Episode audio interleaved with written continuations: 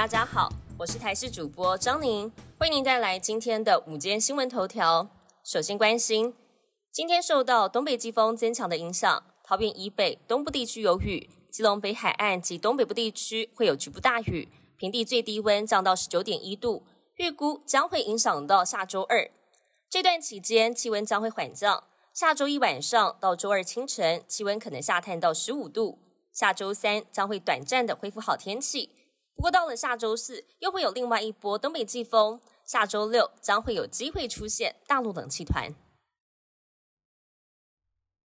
国民健康署公布一百一十年癌症登记资料，胰脏癌首度挤进十大癌症。胰脏癌专家台大医院一般外科主任田玉文表示，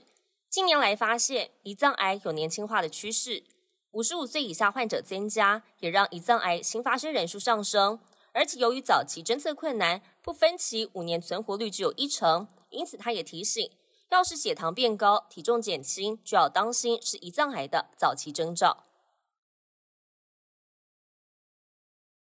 主计总处在昨天公布了最新薪资统计，今年前三季实值经常性薪资是新台币四万一千四百二十五元，年增百分之零点一四，总薪资也增加百分之一点五七。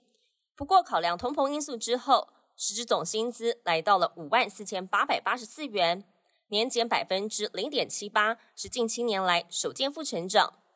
主计总处国事普查处分析，受到全球景气趋缓影响，企业发放奖金的意愿，再加上当期物价较高，才导致实质总薪资呈现负成长。国际焦点带您关心以巴冲突。虽然以色列宣布在北加萨每天停火四小时，不过当地还是有多间医院遭到战火的波及，包括一间儿童医院及西法医院的外头都传出爆炸声响。以色列军方证实在医院附近进行突击，但强调绝对不会朝医院开火。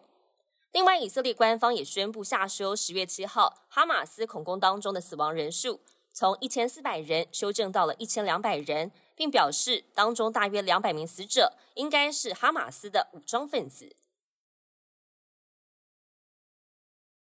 美国白宫证实，美国总统拜登跟中国国家主席习近平将在十五号利用亚太经合会领袖峰会的机会，在旧金山举行双边会谈。这将是两人继去年十一月的 G20 峰会之后再次会面。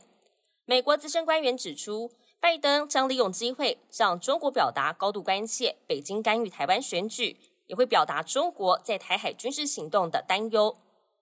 本节新闻由台视新闻制作，感谢您的收听。更多新闻内容，请持续锁定台视新闻与台视 YouTube 频道。